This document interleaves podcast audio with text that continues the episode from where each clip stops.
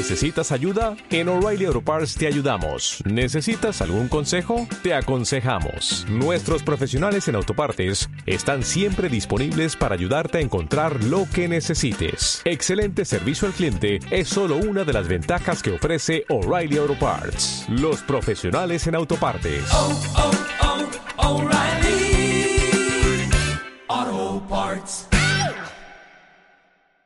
Onda Cero, Puerto Llano, 101.2 FM. En Onda Cero, Puerto Llano, Onda de Misterio.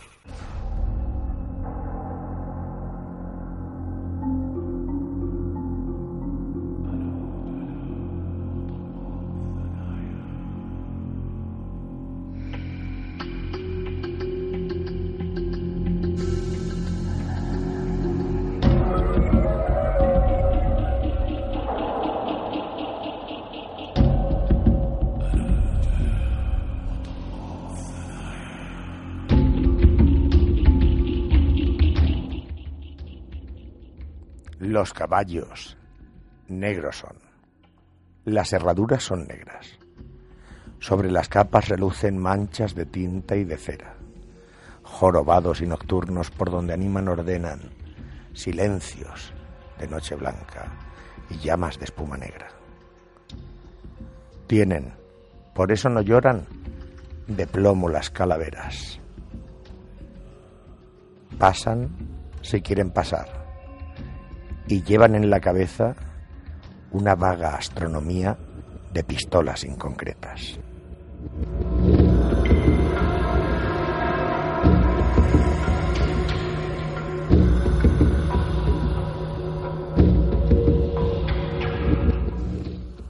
En primer lugar, bueno, felicitar a Benjamín por esta introducción que nos ha hecho. Para aquellas personas que no sepan a qué pertenece este pequeño texto, este pequeño poema, Federico García Lorca quien lo firma, ¿no? Benjamín? El romance de la Guardia Civil Española, Federico García Lorca. Y mucha gente también dirá, ¿y por qué empiezan hoy Onda de Misterio con un poema de Federico García Lorca? Bueno, pues ahora vamos a entrar eh, en ese tema, porque nuestro tema de hoy, para la redundancia, es eh, la masonería, los masones, y vamos a ver qué relación hay entre la masonería, supuestamente, con Federico García Lorca y, y sobre todo también relacionado con, con su muerte. Una semana más, empezamos Onda de Misterio, rodeado de los mejores contertulios, como siempre, Paco Mora, eh, muchas gracias por estar aquí. Un abrazo a todos, amigos. Y Emi Mediano, como no puede faltar, lleno, rodeado de papeles, Emi, rodeado de libros. Siempre, siempre. ¿Eh? Vaya documentación, vaya biblioteca, Emi, la enciclopedia andante, como yo le suelo llamar. Es un placer saludarlos, estar con vosotros, amigos. Es que, claro, luego al final digo, bueno, a ver, ¿por qué la me voy con la información? Necesito chuletas. Bueno, tenemos tiempo, Emi, ¿eh? tenemos casi 30 minutos, son ahora mismo en directo la, la una y media del mediodía y, empezamos hablando de la masonería, como digo, a, raíz del poema que ha dicho Benjamín, que ha recitado Benjamín de esa forma magistral que sabe hacer. Y, bueno, pues empezar un poco a, intentar dilucidar algo sobre la masonería, sobre esta sociedad secreta. Yo creo que a día de hoy ya cada vez menos secreta, ¿no? O por lo menos eso piensan, piensan mucho. Y, empezamos entrando un poco en la historia de la masonería, dónde se remonta, ¿no? Eh, cuál es su origen, cuál es su simbología. Hay mucha gente que está a favor, digamos que eh, consideran a, aquellas personas que pertenecen a esta sociedad secreta, como digo, eh, que hacen el bien. Luego hay otras personas que, piensan por, contra que, la masonería pues no hace tanto bien como, como se piensa. Emi, si quieres empezamos contigo. Muy bien. Voy eh, a leeros eh, la leyenda luciferina de, de, Irán Aviv, que es una leyenda en la que se basa la, la masonería. Y os leo el texto. Reanima tu alma, levántate, hijo mío, ven, sígueme. He visto los males que abruman a mi raza y me he compadecido de ella. Espíritu, ¿quién eres? La sombra de todos tus padres, el antepasado de aquellos que trabajan y sufren. Ven, cuando mi mano se deslice sobre tu frente, respirarás en la llama, no temas nada. Nunca te has mostrado débil. ¿Dónde estoy? ¿Cuál es tu nombre? ¿A dónde me llevas? Al centro de la tierra, en el alma del mundo habitado. Allí se alza el palacio subterráneo de Enoch, nuestro padre, al que Egipto llama Hermes y que Arabia honra con el nombre de Edris. Potencias inmortales, entonces es verdad, tú eres tu antepasado, hombre, artista, tu amo y tu patrono. Yo fui tu Balcaín.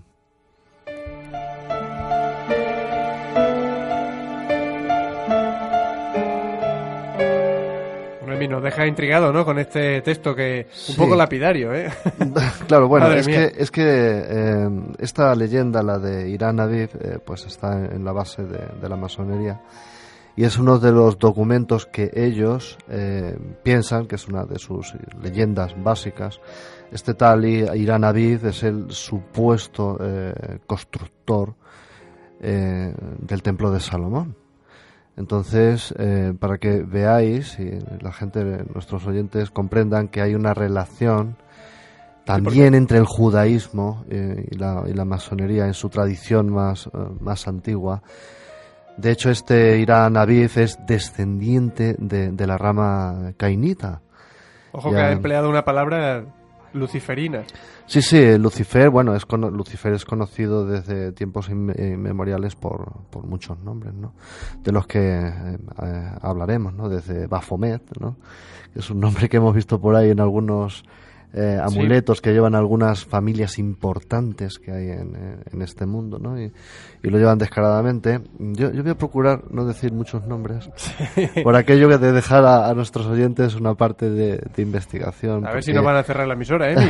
a mí me gustaría que la gente investigue también por su cuenta y que no sea solamente pues, las cosas que, hablamos aquí que queden como una doctrina fija o algo parecido, ¿no? Como si yo tuviese la posesión de, la verdad. Siempre hemos defendido eso, ¿no? Desde, desde Onda de Misterio nosotros siempre contamos eh, hechos, exponemos eh, testimonios, ponemos datos, pero nunca damos la verdad absoluta, ojalá. Claro, hay muchos nombres, fijaros, hay muchos nombres eh, que definen a, este ser que, supuestamente, o bueno, ya no es supuestamente, se dice abiertamente. Ahí te he traído una revista, Antonio, francesa, Le Figaro. Sí, la tengo, tengo, tengo otras por ahí, pero es que no, las he encontrado. Tengo una donde están los del mismo, de la misma revista la misma editorial, donde están los cocineros de Francia, están todos ahí. Mi francés básico, puedo traducir Emi en la portada, viaje al corazón de la franco-masonería. Sí, sí, efectivamente. Bueno, en Francia es, es un hecho obvio, eh, está reconocida desde, desde hace muchísimo tiempo, aunque aquí ya sabemos que en la historia de nuestro país, pues eh, en la época de, de, la dictadura sabéis que nuestro queridísimo amigo Francisco Franco le tenía una especial, eh, un especial odio a, la masonería, ¿no? Cada, cada, dos por tres en sus discursos estaba haciendo alguna referencia, porque bueno, los consideraba fundamentalmente enemigos a batir y eso, y eso nos trae... El contubernio judeo-masónico. Exactamente. Fijaos eso de Federico García Lorca, este documento que ha salido. Yo no creo que fuera masón. A mí me da la sensación de que eso viene a enturbiar y a justificar, lo digo entre comillas, un asesinato tan horrendo como el que se hizo con este hombre. ¿no? se puede se puede considerar entonces es para para quitarle para quitarle a los que le hicieron desaparecer e hicieron desaparecer incluso su tumba, ¿eh? Eh, así parece que como a, ver si no fueron ellos, ¿eh? a ver si no fueron los que siempre habíamos creído, ¿eh? una horda de vengativos falangistas. Claro, y de hecho es que acusar de, de masones que parecía, bueno, en, épocas pasadas eso era como un insulto. mal visto, ¿no? Claro. Claro, porque ha, sido una sociedad que ha, estado perseguida desde siempre, precisamente porque eh, se han introducido muchísimo en la política de una manera secreta y a lo largo de la historia, bueno, eso es conocido. Hay que recordar, por ejemplo, el caso en Italia en los años 40 o 50, no recuerdo exactamente, que una de las logias eh, fue desarmada completamente y ahí había políticos, eh, abogados, jueces, eh, cocineros, ahí estaba metido todo el mundo en el ajo, ¿no? Gente de las, de las Fuerzas Armadas, etcétera, etcétera, etcétera. ¿no? Aquella logia, bueno, se desarmó pero nunca se desarman por completo, ¿no? Esto es como la, logia de los Illuminati, que muchos creen que es un que se ha acuñado recientemente el término Illuminati, y no, tenemos un rastro que, que le sitúa en el pasado, incluso el más inmediato, hace unos siglos, pues en Baviera ya se fundó eh, esta orden. Y aquí en España también se, eh, la orden de los Illuminati empezó a funcionar de una manera oficial sobre el año 92 y tal. Y eso dicho por, por la persona que lo hizo. ¿eh? hay documentos, ellos se han abierto de una manera expresa al gran público y todos lo conocemos, ¿no? Sí, sí, ahora la mayoría de las eh, logias masónicas eh, son sociedades abiertas, o sea, no son secretas. Por eso decía eh, yo al principio que cada vez menos secretas, quizás, ¿no? Claro, y, lo que pasa es que yo veo una cosa que me llama la atención, ¿no? Que se hacen asociaciones, son realmente asociaciones o clubes especiales, pero que pierden su razón de ser. O sea, la, francmasonería precisamente el secretismo, el ayudarse en secreto los unos a los otros y las logias masónicas eh, bondadosas y progresistas que siempre actuaron en la sombra, pero para ayudar a personas que los necesitaban. De vez en cuando algún chico recibía una serie de ayudas de, de profesores para estudiar, para tener más tiempo, para, para poder continuar sus estudios. A lo mejor era pobre porque ellos veían que era un, un capital eh, en el que podían invertir para luego también, evidentemente, absorberlo e incorporarlo a la logia. ¿no? Las logias masónicas eh, que empiezan en, eh, como sociedades secretas, las luciferinas, Lucifer ellos no lo identifican como el demonio ni como el diablo, sino como el príncipe de la tierra, ¿no? En los mitos previos al, judaísmo, ¿no? Eh, el, príncipe de la tierra fue destronado por el príncipe del cielo, ¿no? Y a partir de ahí ya, vaya usted a ver, de, el pobre dios Pan pasó de ser un macho cabrío símbolo de la alegría y la fecundidad a ser el demonio también, porque sabes, o sea que porque tenía patas de cabra, ¿no? El papel histórico de la masonería ha permitido abrir el camino a las democracias liberales a partir de la Revolución Americana, pero esta no fue la tarea por la que se creó y que reza en una de sus máximas, según la cual sería una institución que permitiese el perfeccionamiento del ser humano y la práctica de la filantropía. Hablar de política y religión está prohibido en las logias, pero la participación de la masonería en diferentes momentos de la historia está demostrada.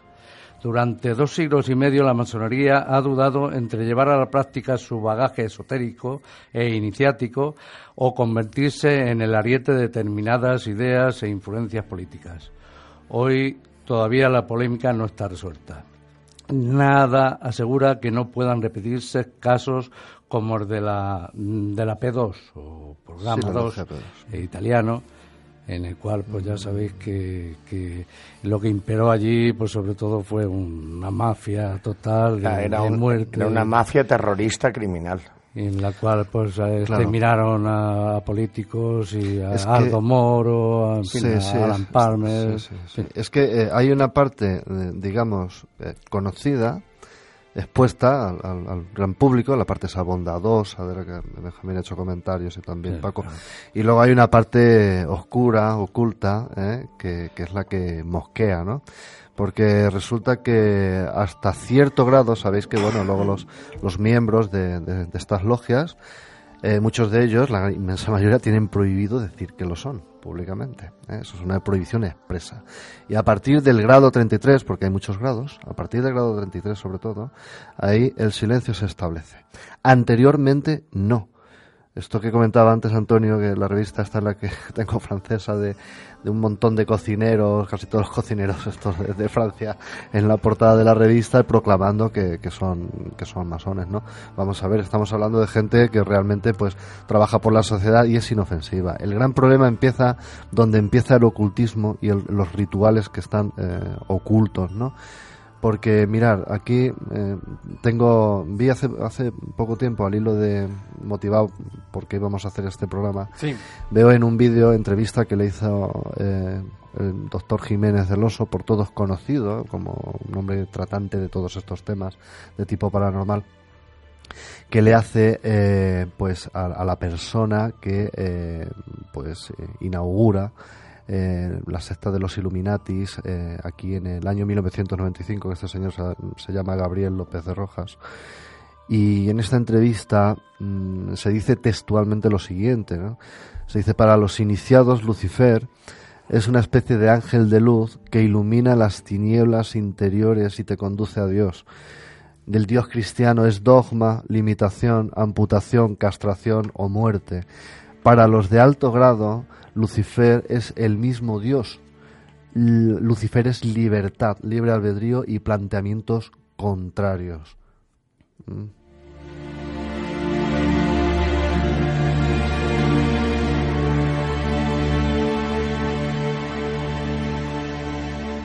Lo que sí está claro es que la masonería está instalada en el poder totalmente y su influencia es, es, vital y sobre todo, sobre todo en un país como, como Estados Unidos, en la cual hay como del orden de más de 15.000 logias, ¿no? y en el cual eh, además eh, se sabe que la gran mayor, eh, la mayor la mayor parte de sus presidentes han sido masones.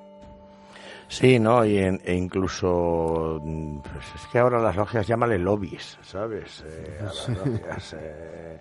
son grupos de poder y de fuerza tan extraordinarios que evidentemente tienen la parte filantrópica, pero como bien dice mi voz mediano, a partir de cierto grado ya cuando va, no te digo nada, el gran maestre. El gran maestre a lo mejor lo ves tú, un abuelito con una gorrilla que va por la calle y de vez en cuando dice, me voy con mi hija, ¿sabes? Y... Se va a la reunión de la semana de... Y es el que está mandando en el mundo, realmente. Lo que se llama el, los supragobiernos, ¿no? Está clarísimo que, por ejemplo, en la formación de la Comunidad Europea también tuvieron su, su decisión vital, ¿no? También.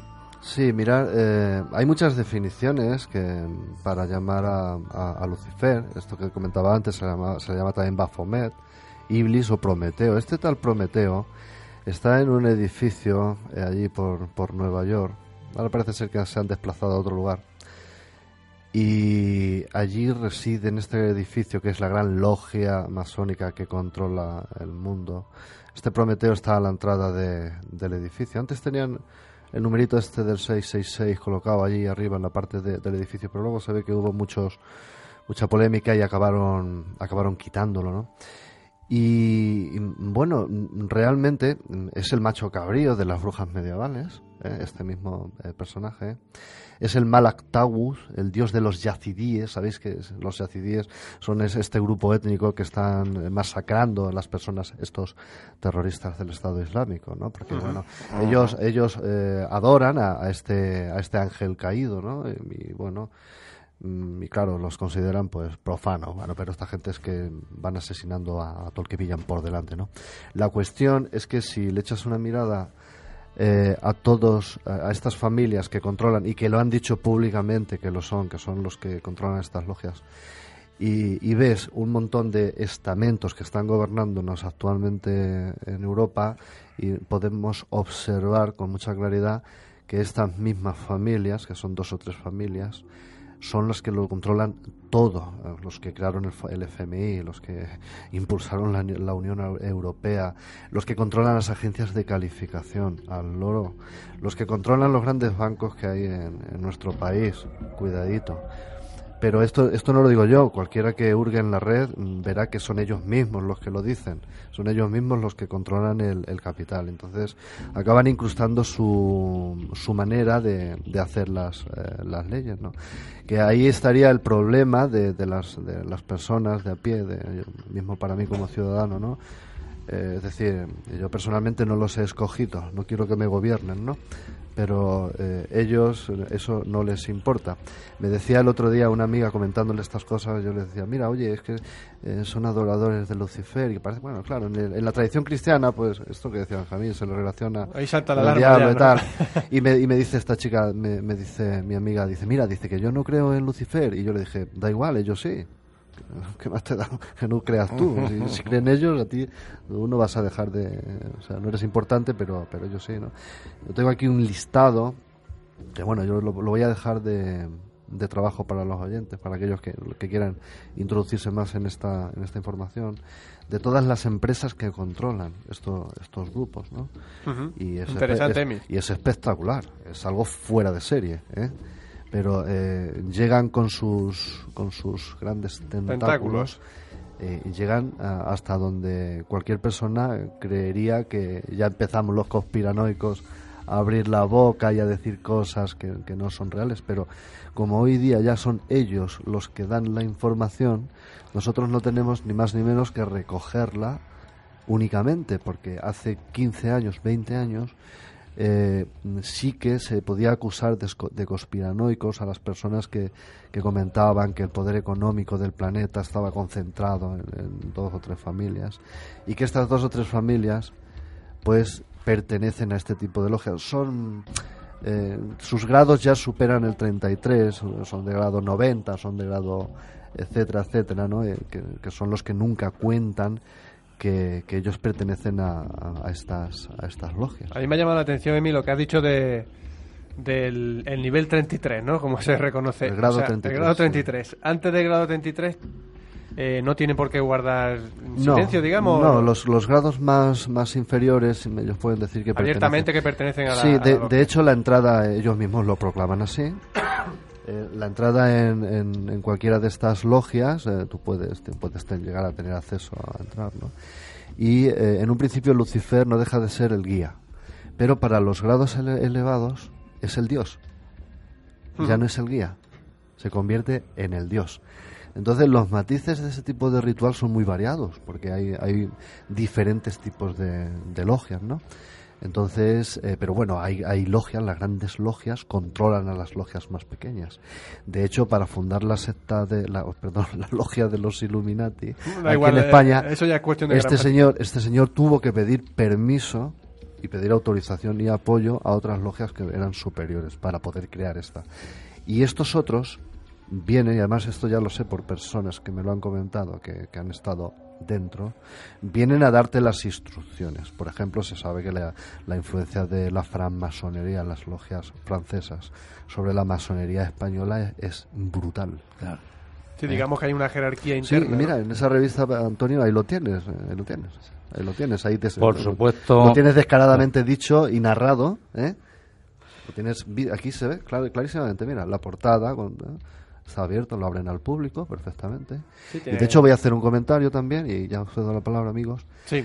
Eh, en el atentado de, de la revista esta, del Charlie Hebdo, ¿eh? Eh, según los, eh, la información que, que he podido conseguir en, en la red, había dos personas de los fallecidos que eran masones. No, no sabemos cuántos hay dentro.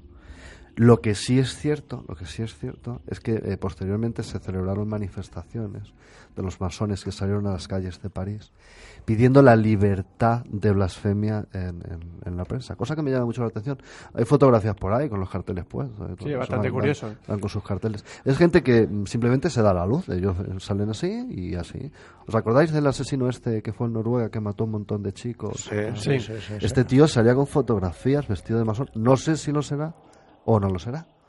Pero ahí están sus fotos ¿eh? de, de este individuo. ¿no? Con esto no quiero decir eh, nada. yo Sí, no tengo pruebas. Mató a de un nada. montón de niños de juventudes socialistas de, de, de Noruega. Es algo que, bueno. Y eh, por supuesto, en lo que comentas, y eso es cierto, que no tiene que ver nada el color político para, para el poder de, de la masonería. Está por encima de ello. No, no está están de, de instalados- hecho, de hecho los, los francmasones o los masones en general, que es además algo en lo que yo sí les hago caso, es no se habla con amigos y con compañeros ni de política ni de religión, porque acabas muy cabreado. Por, O puedes acabar. No hace como, falta ser masón. como ejemplo de, de ello y, y del simbolismo que también nos gusta. Por ejemplo, la, la victoria del socialismo en Francia, el masón eh, François Mitterrand se apoyará en un grupo de amigos con los que remodelará en 1981 y realizará nuevas constru- construcciones inspiradas en el simbolismo masónico. La pirámide del Louvre, el Arco de la Defensa o la Biblioteca Nacional. Hay que hablar, Paco, ahora que saca el tema del simbolismo, del, del propio símbolo de, de la masonería, ¿no? Esa, esa escuadra y ese La compás, el con la G compás, en medio, ¿no? el Que pelícano. El piramidón. Claro, el piramidón Claro, con el ojo. la escuadra Dios. supuestamente significa virtud y el compás es un símbolo, dicen, de los límites con los que debe mantenerse cualquier masón respecto a los demás. Sobre todo respecto a los altos cargos, como dice Emi. Y Ah, bueno, utilizan ese símbolo de la pirámide, ¿no? Del triángulo. Como, como simbología para hacer sus construcciones, templos y, y demás Eh, sí, historias. pero, pero también tiene su origen est- estos símbolos que has hablado del compás y tal, porque con estos mataron a, a este a este individuo del que he hablado al, al, al principio, lo- se dice en, en esa tradición. A Lorca. Que, no, no, a Lorca no, el, a este tal Irán. Ah. ¿eh? Sí. Ajá. Es que, eh, bueno, hay, hay discrepancias entre la tradición que se habla en la masonería de, de Irán Aviv y el Irán Aviv bíblico, que sí se cita textualmente. Y hay algunas discrepancias eh, en la leyenda, ¿no? Pero bueno, ya sabemos que los textos puede haber eh, variaciones, ¿no? al fin y al cabo, nosotros tenemos la, el Antiguo Testamento, podemos leerlo y en muchas ocasiones son metáforas, ¿verdad? Metáforas. Sin duda alguna, no solo metáforas, sino que además eh, también hay otros orígenes. Eh, hay algunos que desvinculan la masonería la tradicional de la francmasonería o de la masonería de la que es también al mismo tiempo antecesora de la mafia italiana, ¿no? que también tenían la escuadra y el cartabón, eh, no solamente porque habían matado a Irán, sino que eh, eran eh, las eran logias asociaciones secretas de canteros, escultores que tenían en la pirámide la base fundamental y de todo eso. El famoso episodio también de los Simpsons, de los canteros, que hace referencia a lo que tú dices y es un poco en tono cómico, ¿no? Como todo lo que hacen los Simpsons, pero hablan de también de, bueno, ese, ese desconocimiento, esa esa atención que siempre ha marcado la sociedad secreta y en concreto los masones y sobre todo también los Illuminati, que yo creo que merecen otro programa, ¿no? Sí, mm, eh, bueno, eh, subrayar, tiene cosas positivas, ¿no? En la historia, los constructores de las grandes catedrales, eh, fundamentalmente... Eran masones. eran, masones, ¿no? Lo que muy poca gente sabe, y de eso, por suerte o por desgracia, yo he sido testigo, mm, testigo de esos de los que salen corriendo, porque voy a contarlo así rápidamente la anécdota. Y no, no voy a decir la catedral en la que eso sucedió, pero en los sótanos de muchas de estas grandes eh, construcciones se celebran rituales que, mm, a mi entender, son sospechosos. En cierta ocasión iba con un amigo, ¿eh? esto me sucedió con él hace ya 15 o 20 años, y estábamos visitando una catedral muy importante de este país, en una ciudad muy importante, no voy a decir cuál, ¿vale? Y mira por dónde eh, que estaban por allí en obras y nos salimos de la ruta turística, porque hicimos dos icones y nos metimos por donde no debíamos. Nos metimos por una puerta que era muy bajita, de estas que tienen forma de arco. Había que acacharse para entrar. Entonces, mientras caminábamos hacia adelante, eh, yo vi la puerta, vi a mi amigo cómo se dio la vuelta corriendo. Allí había un grupo de personas eh, encapuchadas y tal y estaban haciendo un ritual, todos vestidos. ¿Habéis visto la película de Kubrick, de Stanley Kubrick? Esa última que ha hecho. Sí, la de Ice White Que, se, que entra el, el, el, el, protagonista, entra dentro y bueno, allí hay una, una escenografía. Es una película muy buena, ¿no? Sí, con, hecho, con máscara y sí, indumentaria pues, encapuchada. Como algo, Era algo parecido, en un recinto bastante más pequeño, ¿no? Yo quería decir también que eh, muchos de eh, estos nombres que he comentado, este, fijaros hasta dónde eh, llegan a actuar ¿no? y, a, controlar. ¿no? por ejemplo, antes he hablado del FMI, del Banco Mundial, multinacionales IBM, agencias de calificación, la Comisión Trilateral, el Club Bilderberg. También muy famoso y, y también para otro programa. Sí, sí, y que eso, que eso no tenéis que hacer nada más que ponerlo en la red. El Google, el FMR LLC, el Prince Rowe Associates, el Vanguard Group, el Barclays Global Investors, el State Strip Corp. Ahí puedo seguir, seguir, seguir. Pero es que esto es conocido, es conocido, ¿eh? O sea, ya es público. Todo esto pertenece a una serie de personas. Yo siempre diré lo mismo, ¿no? Eh, yo creo que eh, las personas merecemos escoger a quienes nos gobiernan y es, es, injusto que nos gobierne el capital y que se nos controle a través del capital. Porque luego a mí me da igual que los otros tengan esta ideología que tengan la otra, la demás allá. Pero bueno, soy de los que piensan que el poder eh, se debe repartir desde el pueblo hacia arriba y no desde arriba imponer al pueblo, ¿no? Que es mi crítica que yo hago. Luego ellos pueden adorar a quien les dé la gana. Pues será que no hay eh, organizaciones religiosas en el mundo. Que sepáis que algunas también son financiadas por estos individuos. ¿eh? Algunas de esas sectas son financiadas ¿eh? Eh, por, ellos también. Y de ahí viene esa lucha clásica que comentabais antes, eh, el miedo ese que tenía Franco con los masones, siempre estaba ahí con ellos liado, era obsesivo, ¿no? porque hay una lucha entre el, cristianismo y el catolicismo contra este tipo de. porque ellos, porque desde el catolicismo se interpreta y de, eso ya se habla muy abiertamente en la red. ¿eh? Yo podía dar nombres de personas que hablan en la red, pero bueno, que la gente pinche simplemente y rebusque, ¿no?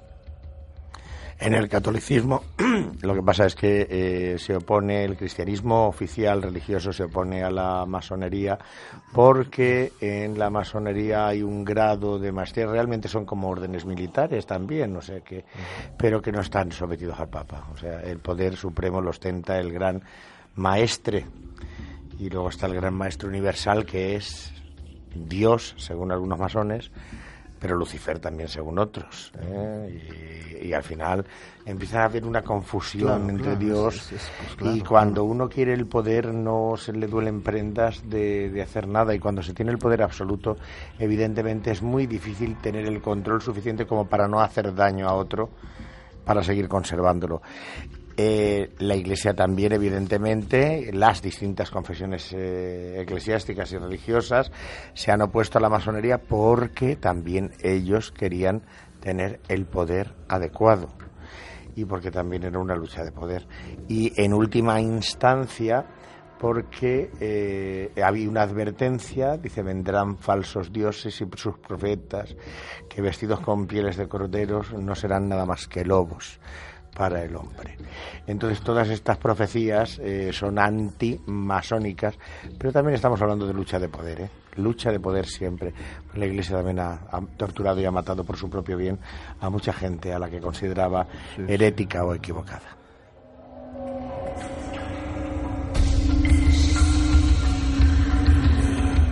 Bueno, una pequeña curiosidad. ¿no? Eh, por ejemplo, también fue tildado eh, lo que decía eh, Emi antes sobre las catedrales de masón el, gran maestro Gaudí.